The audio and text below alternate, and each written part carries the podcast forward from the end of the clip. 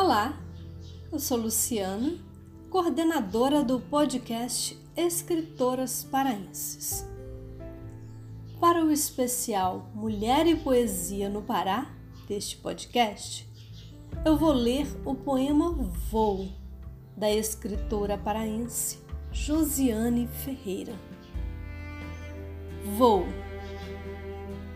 A mulher que habita em mim anseia por voar chegar até o céu, alcançar as nuvens, nelas se deitar, escorregar e rolar, para lá e para cá. A mulher que habita em mim anseia por voar. A outra, que também habita em mim, possui uma tesoura invisível dessas de jardineiro. Quando abro as minhas asas, prontas para o voo, ela vem e corta as minhas penas. Que pena!